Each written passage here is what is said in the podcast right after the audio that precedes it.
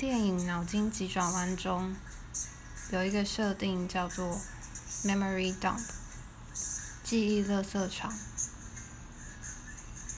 代表着彻底遗忘。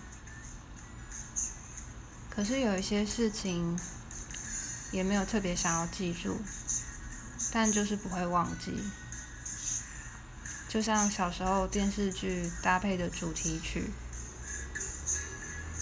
比如张自成的《末日之恋》，五月天的《而我知道》，还有这一首展翼的《蓝色眼睛》。